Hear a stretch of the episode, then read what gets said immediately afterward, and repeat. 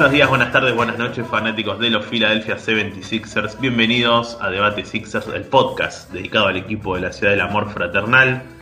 Mi nombre es Martín, soy la voz detrás de arroba y como en cada episodio me acompaña Juan, quien hace lo propio con arroba afilados.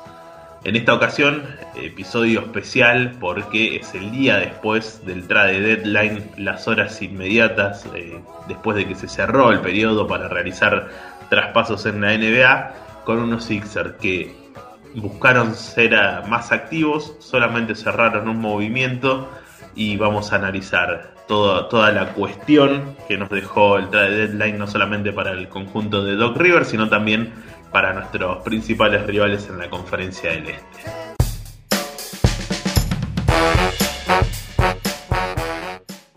El jueves por la tarde, por lo menos en, nuestra zona geográfica, en la zona eh, de América, se cerró el periodo de traspasos de, de, la NBA, el famoso trade deadline que tanto, tanto consume dentro de los medios especializados en la materia y que ha tenido una tarde, una jornada bastante agitada. En un momento recuerdo que, que me sorprendía la cantidad de traspasos que se hacían uno tras otro constantemente y movimientos y movimientos como que esperaron todos hasta las últimas horas para poder eh, terminar de redondear sus plantillas. Nosotros los Sixers sabíamos que íbamos a ser protagonistas de, de, este día porque había muchos rumores en la previa en torno a un montón de jugadores, en torno a un pez gordo que conquistaba a varios jugadores de, la NBA, pero que al final no terminó saliendo de Toronto. Estamos hablando de Kyle Lowry. Pero sí lo que hicimos los Sixers fue un traspaso, un movimiento con, eh, podríamos decir ya, unos, unos socios de, de Daryl de estos Sixers, como son los Oklahoma City Thunder, que a principio de temporada nos sacaron al contrato de Al Horford y ahora también nos dan a, George Hill para completar nuestra plantilla competitiva o por lo menos en búsqueda de, ser competitiva. Un movimiento que en números totales Filadelfia recibe a George Hill, a Iggy, Iggy Brasdeikis, perdón, va a ser difícil nombrarlo, esperemos que se cumpla la, la profecía de, de, afilados que va a pasar rápido la tijera por él porque el nombre es complicado. Y Brasdeikis llegan a Filadelfia. Es un traspaso a tres bandas en donde Oklahoma recibe a Tony Bradley. Un Tony Bradley que, por lo que pude ver, hay algunas reacciones se había metido en el corazón de, los fanáticos de los Sixers. Dos segundas rondas nuestras del 2025 y el 2026 y Austin Rivers, quien llega desde eh, los Knicks. Y los Knicks, que se metieron en este traspaso, reciben a Terrence Ferguson, a Vincent Poirier y una segunda ronda del 2021 también desde Filadelfia. Juan, te abro el juego y te pregunto, ¿cómo viste este único movimiento que, que realizaron los Sixers en, en el trade deadline? La verdad que es un movimiento de los esperados, un nombre eh, del cual se venía hablando hace mucho tiempo y me parece que en definitiva viene a aportar a la plantilla eso que tanto necesitamos, que es un base suplente. Ya Doc Rivers declaró, dejó en claro que, que ese es el rol que le va a asignar a George Hill. Un base suplente veterano, con experiencia, que ha transitado por equipos importantes en, la NBA. Lo hizo en Milwaukee cuando Milwaukee ya era un equipo muy competitivo. Estuvo en Indiana, estuvo en, en San Antonio y era eh, quien desde la banca solía traer una buena cantidad de puntos para, para los Spurs. Un tirador, podemos decir, un muy buen tirador desde la línea de 3. Un 40% aproximadamente en sus últimas cuatro temporadas. Y me parece que eh, le va a dar un poco de respiro a Milton, que, que, se ve obligado muchas veces a tener la pelota en sus manos cuando no es su principal virtud. Creo que va a servir no solo para eh, darle esa experiencia y profundidad a la plantilla, que era lo que queríamos mejorar de manera urgente, sino que va a descomprimir un poco a, a los compañeros. Lo que está claro es que hay que ver cómo estará de salud George Hill, quien tuvo un, una fractura en un dedo de, su mano, no recuerdo cuál en, en este momento, pero el lunes pasado le quitaron el yeso y aparentemente está haciendo trabajo de rehabilitación de buena forma. No jugó muchos partidos esta temporada. Estaría muy bueno que pueda jugar un poco más, eh, que pueda agarrar ritmo para, el momento más importante, que son los playoffs, y que conozca un poco más a sus compañeros, pero si decimos que en vida antes de volver a ponerlo en la cancha, tenemos que asegurarnos que esté en un 120%, a George Hill, otro jugador de, de 35 años, estaría bueno asegurarnos que esté exactamente al 100%. Eh, la verdad que es un cambio muy interesante para los Sixers. Era George Hill o Delon Wright. Nos enteramos temprano que Wright iba, me parece, para Sacramento. Así que George Hill estaba al caer. Bien jugado por Mori y bien por los Sixers con este trade que, bueno, con Ignaz Brasdeikis, seguramente cortado como, como yo supongo, pero también tuvo una muy buena campaña en la G-League 2021, promediando casi 21 puntos eh, y siendo un protagonista importante tirando casi 16 tiros por partido. O sea, para un chico de 22 años, nada tímido. Sin ninguna duda, Brasdeikis se va a correr con la suerte de, la tijera en caso de que los Sixers puedan encontrar más de una solución en el mercado de los buyout eh, en este traspaso con las salidas de, Ferguson, de, de, Poirier y de Tony Bradley se le abrió un, spot, por así decirlo, para completar la, la plantilla. Uno entiende que por palabras que ha dado Mori horas después de desde que cierre el periodo de traspasos, se buscará un centro entre los agentes libres o los jugadores cortados. Va a haber grandes nombres, de hecho ya las novedades indican que, Aldrich y Drummond van a, van a arreglar su, salida de sus contratos, tanto en San Antonio como en Cleveland, pero eh, no los veo llegando a, a los Sixers porque van a tener propuestas con mayor protagonismo. Acá el que llegue de, centro, yo creo que en un principio sabe que llega a ser un tercer centro, detrás de, de Dwight Howard y de Embiid, estando todos sanos. Entonces es un tema complicado traer a alguien que, lo seduzca mucho esa, esa cuestión. Pero volviendo al traspaso en sí, eh, y no tanto metiéndonos con el futuro que ya vamos a, a hablar, yo creo que George Hill era el que queríamos todos si no se concretaba el pez gordo que era Kyle Lowry.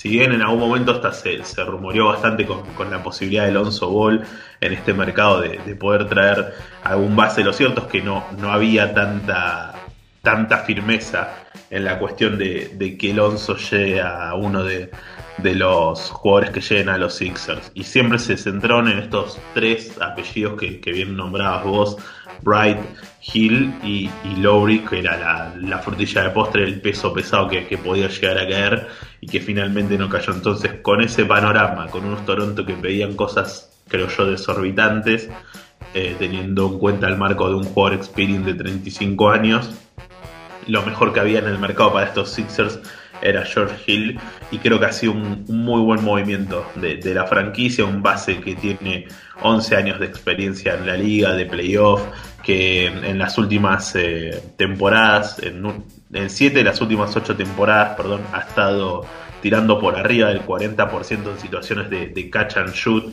detrás de la línea de 3, algo que es una de las cuestiones que, mejor utiliza Simmons a la hora de, asistir, esa posibilidad de, encontrar tiradores de, catch and shoot, así que más allá que es un buen backup para Simon, no descarto que, también tengan minutos juntos en cancha, eh, ambos jugadores, ocupando tal vez George Hill en ese entonces un, rol más de tirador, pero estamos hablando de un jugador eh, inteligente, de un tirador constante, de un organizador ofensivo, yo creo que es un salto de calidad para la base de los Sixers sin ninguna duda, sobre todo porque como bien decías vos, va a liberar a Jake Milton a su rol de anotador y no tanto de armador de juego. Le va a sacar esa presión que, creo yo que muchas veces sufre el, joven em, suplente que tienen los, los Philadelphia 76ers. Este fue el único movimiento que, realizamos. Da la sensación, yo por un lado, eh, acá es donde se me cruzan las, opiniones, porque por un lado yo sentía que viendo cómo se había movido el de deadline, movimientos de, otras franquicias y de que no ha habido traspasos de los grandes nombres, que lo que había hecho Filadelfia no estaba nada mal. Pero también da la sensación que nos quedamos cortos, como que algo faltó. Como que uno ve a Mike Scott siendo titular horas después del trade deadline y dice, bueno, Scott era un nombre que, podía haber sido cambiado por alguien más útil. Eh, no tengo nada en contra de Mike Scott, tal vez es uno de los jugadores que más simpáticos me caen dentro de los Sixers, pero la verdad que su utilidad en el, en el propósito de buscar un anillo es mínima. Y, verlo titularizando horas después de, cerrado el mercado, uno dice, bueno, acá perdimos una oportunidad, podríamos haber conseguido algo a cambio eh, de, la salida de, Mike Scott. No sé cómo lo viste vos la cuestión esta del mercado, ¿nos faltó algo? ¿Hubiera sido posible también cerrar algo importante para, para Filadelfia? Creo que para hacer un balance general del mercado hay que ver, más allá de este traspaso que se hizo, los traspasos que no hicimos y que podrían haber sido realmente contraproducentes o tóxicos, porque Lowry a cualquier precio no valía la pena. Un jugador, como decimos, de 35 años con un contrato de expiring y los Toronto Raptors queriendo incluir aparentemente a Tybull, a Maxi y a Green, creo que Green tenía que entrar, me parece, para poder hacer posible ese trade y, incluso un par de primeras rondas. Si es cierto ese, ese pedido, es un montón y me parece muy bien que no lo hayamos hecho porque es hipotecar el futuro por un jugador que sí te da una mejora eh, de acá hasta que termine la temporada, pero puede resultarte en un alquiler, un alquiler transitorio, un jugador que puede en todo caso irse a otro lado eh, a mitad de año. Creo que Filadelfia hizo las cosas quizás a medias tintas, se pudo haber hecho algo más, lo de Mike Scott eh, es un ejemplo, titularizando ayer, creo que estaba en, todos los pronósticos, en todos los posibles escenarios de trade, incluíamos a Mike Scott. Y no sabemos cómo, ayer el titular en una formación baja, estaba ahí Scott peleándose con Marc Gasol. Insólito, lo puse porque lo tenía que poner, no lo, no lo puedo creer. Si, si los gatos tienen 7 vidas, Scott con los Sixers tiene 8. Porque la verdad que, más allá de eso, hay algunos jugadores que eh, en principio iban a ser movidos y luego no se movieron. Lonzo Ball era uno de ellos, ahora parece que desea quedarse con New Orleans. Terrence Ross, que yo quería en Filadelfia, no salió, no salió del Orlando Magic y Orlando claramente se desmanteló, hablaremos más adelante porque destruyó prácticamente eh, las piezas de valor que tenía y, apuestan a, dos jóvenes lesionados como Isaac y como Fultz. Eh, Lowry evidentemente tampoco tenía muchas intenciones de irse de Toronto, porque tranquilamente si hubiese presionado un poco, Toronto le iba a dejar salir, iba a ser un poco más flexible en cuanto a los paquetes, obviamente dependiendo del dinero que tiene que ser parejo y poder ejecutarse el traspaso, pero si hubieran puesto un poco menos exquisitos a un jugador que le dio eh, tonto, que le dio tanto, eh, no le iban a poner trabas para quedarse, no lo iban a, retener contra su voluntad. Me da un poco de pena, por, no sé cómo poder calificar la situación de Lauri, que va a jugar unos meses más en Toronto por la nada misma, eh, aunque Toronto considere que lo pueden fichar y después canjear. ¿Cuál es el valor de un, jugador de 35 años que pretende ganar cerca de 20-25 millones al año. Me parece que estuvo bien lo de Filadelfia, se bajó a tiempo de ese barco que no tenía un buen destino. Y, y, sí dolió por ahí un poquitito lo de Bradley, pero bueno, se ve que hay algo, hay algo más que nosotros no sabemos, que no trascendió y debe tener un as bajo la manga Mori, sin dudas. Retomo varias cosas que, dijiste. Eh, coincido en lo de Lowry, no hay, no había chances de ejecutar un traspaso donde a vos te piden tal vez los dos jugadores junto a Simmons y Ambit que, más futuro tienen eh, en esta franquicia. Y metemos a Harris que está teniendo un temporadón, sin ninguna duda. Eh, eh, pero Tybull y Maxi, bien también lo dijo Mori horas después en una entrevista que, había dado hoy con los medios, que él buscó no hipotecar el futuro, más allá de, buscar ganar el anillo ahora o, también lo quiere ganar el año que viene y el próximo y el próximo. No, no quería ir por todo con el anillo ahora y, no tener futuro inmediato, porque el alquiler de Lowry le podía haber salido muy mal a los Sixers si en julio de, este año se encuentran sin Lowry porque alguien le ofreció la plata que él quería, esos 20, 25 millones, y encima sin Tybull y sin Maxi y sin primeras rondas, hubiera sido un, eh, escenario bastante complicado para afrontar. Además, teniendo en cuenta que hasta el propio Lowry había dicho que él su intención era retirarse en Toronto, o sea que era un préstamo de unos meses y después iba a volver a refirmar con, los Raptors para cumplir su deseo de, retirarse ahí o, cómo iba, iba a suceder la cosa. Lo sumo ibas a tener una temporada más y después iba a terminar retirando eh, en el conjunto canadiense. Era complicada esa situación. Yo creo que los Raptors sí pidieron mucho, más allá de que falta la confirmación, porque también tenía varios eh, novias, por así decirlo, varias novias, Lowry, y no, no se terminó concretando. De hecho, en Miami decían que, querían a Tyler Hero, a Duncan Robinson, primeras rondas también, y obviamente Miami se decantó por, por Oladipo, y lo mismo con los Lakers también.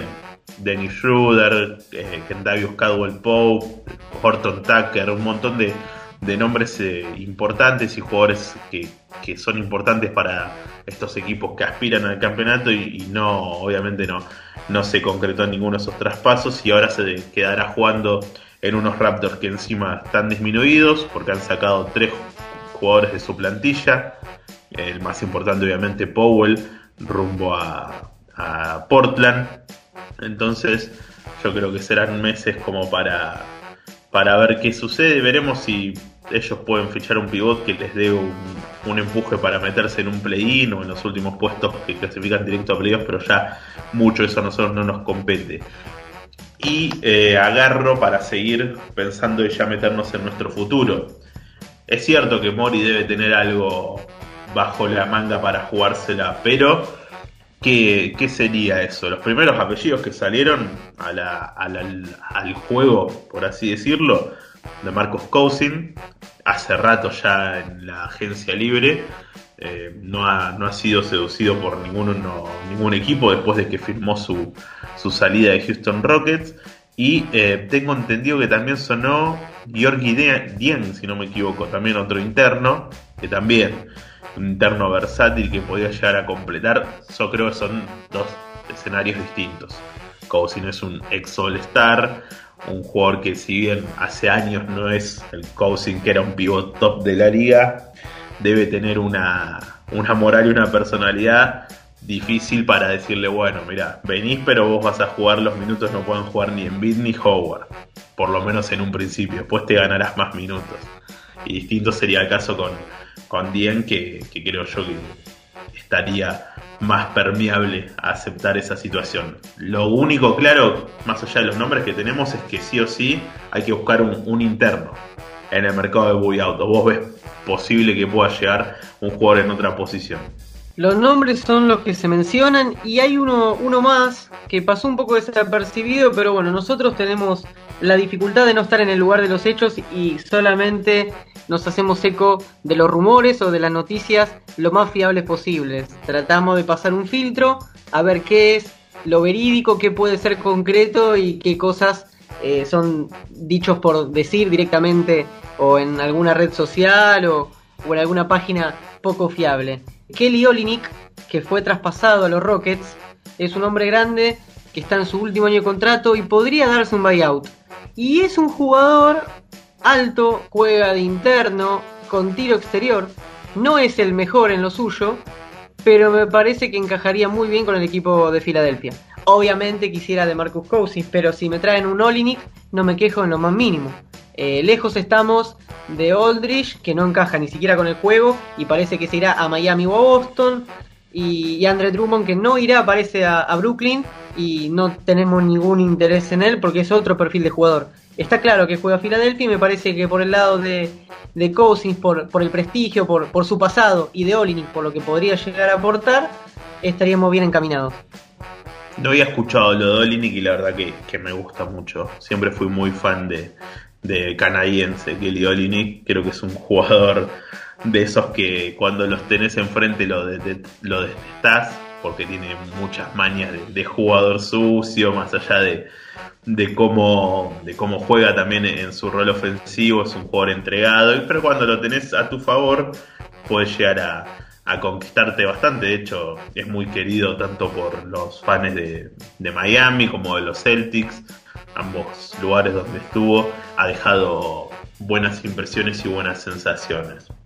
Entonces coincidimos y podemos decir eh, a modo de, de conclusión de nuestro mercado es que estamos conformes con el movimiento de, George Hill, que por ahí nos hubiera faltado alguna, algún movimiento más para terminar de, pulir nuestra plantilla y que la búsqueda en el mercado del buyout pueda andar por esos nombres todos internos. Ahora, saliendo un poco de Filadelfia, ¿cómo nos ves a nosotros de cara a lo que va a ser el tramo final de la temporada, viendo lo que han hecho los, los otros las otras plantillas. A ver, tenemos un, un Bucks que en el último día no se movió, pero que eh, la semana pasada había fichado a PJ Tucker. Tenemos unos Brooklyn que tampoco se han movido en este último día, pero ya tenían una plantilla bastante armada. Hay que ver qué, qué hacen ellos, que también creo que van a estar en la búsqueda de, algún pivot. Eh, sobre todo porque necesitan un pivot para competir contra Embiid en una serie de playoffs. Es lo, lo que le falta a ellos. Tienen a Durant, tienen a Harden, tienen a Irving, tienen ahora a Blake Griffin, pero creo que ninguno de ellos podría defender a, a Embiid eh, en una lucha cuerpo a cuerpo y en, la búsqueda de, acceder a, una final de liga o, un anillo será fundamental para ellos encontrar un jugador que pueda emparejarse con, con Embiid, pero después el resto de, de la conferencia sí han habido algunos movimientos interesantes, lo que decías vos, eh, Orlando desmantelado totalmente. Terren Rose lo dejaron solo. Solo, solo, quedó solito ahí. No, sabe qué va a hacer. Pobre. y el resto se ha, se ha ido para otros lados. Me sorprende Chicago. Yo creo que Chicago sumó dos buenas incorporaciones. Eh, una. Y Daniel Tays como suplente de Busevich también. Muy buena incorporación. Y bueno, Miami con Oladipo y a la espera también de lo que sucede con, con Aldridge. Yo creo que esos han sido tal vez los tres protagonistas de, en la conferencia del este de este, de este trade deadline. Sí, Martín, como bien decís, eh, acá está claro qué equipos van a, a, quedarse entre los tres o cuatro primeros puestos de la conferencia, que son Filadelfia, Milwaukee, Brooklyn, y yo creo que Miami va a dar un salto importante. No nos olvidemos que eh, desde el, a día de hoy, en el cuarto puesto está Charlotte con un récord de 22-21 y en el puesto número 10 están los Chicago Bulls de Sach Lavin y ahora Busevich con 19-24. Es decir, eh, entre el puesto 4 y el puesto 10 hay tres juegos de diferencia nada más. Están muy, muy, muy peleados y, creo que en definitiva el equipo que, salió mejor parado de, de este trade deadline es Miami. Miami va a poder juntar a Jimmy Butler con Víctor Oladipo, con Bama de Bayo, con Tyler Hero y todavía tienen la posibilidad de incorporar a Aldridge como se venía mencionando. Me parece que Miami dio un salto de calidad importantísimo y además eh, entregando pocas piezas. No tuvo que, hipotecarse el, futuro y tampoco tuvo que entregar mucho. La verdad que Pat Riley es un, genio en, en esto, tiene tiene talento, tiene experiencia y lo sabe hacer muy bien. Eh, Brooklyn adolece donde nosotros somos más fuertes, que es en la zona pintada, con Envid. No tienen cómo pararlo en principio. Creo que ellos sufrieron muchísimo, y ya lo mencionamos, el famoso trade de Jarrett Allen y me parece que, Milwaukee está tranquilo porque tuvieron al jugador que querían que querían tener, que es PG Tucker, que parece que, estaba muy contento de reunirse ahí con Giannis. Creo que Boston definitivamente hizo un mal movimiento, malos movimientos, y están en el puesto 8 con récord negativo, 21-23, complicados. La verdad que, que le preguntaron a Danny Ainge si, estaba conforme con lo que había hecho y si se veía en condiciones de pelear con Filadelfia, Brooklyn, Milwaukee. Y dijo, realmente no lo sé, no sabría decirte. Medio dubitativo. Es raro, ¿no? Que, Boston esté en esta situación. Sobre todo porque jugadores para intercambiar tenían y Danny Ainge tiene también un historial de robos en, en todo tipo de traspasos y draft. Me llamó la atención que se jueguen de esta manera.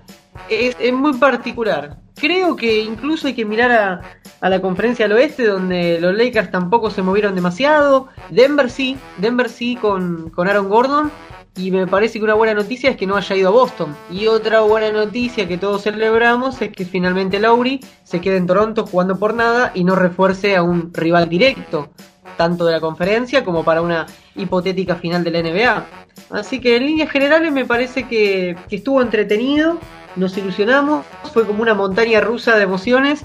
De pronto éramos candidatos a quedarnos con Lauri, de pronto nos bajábamos y cerca de las 2, 3 de la tarde, otra vez Filadelfia estaría negociando por. Es, es así, es el mundillo de la NBA. Pero bueno, eh, nos entretuvimos, creo que estamos bien parados. Me queda la sensación agridulce que podríamos haber hecho un poco más, pero la prudencia es algo valorable en estos tiempos y los resultados finales, insisto, la plantilla no es esta, no es definitivamente esta. Habrá que ver quizás con una o dos piezas más podrá mover a los Sixers que definitivamente van a luchar por el anillo de acá a lo que quede de, temporada. Sin lugar a duda coincido en que tal vez el gran perdedor de este deadline, ha sido Boston.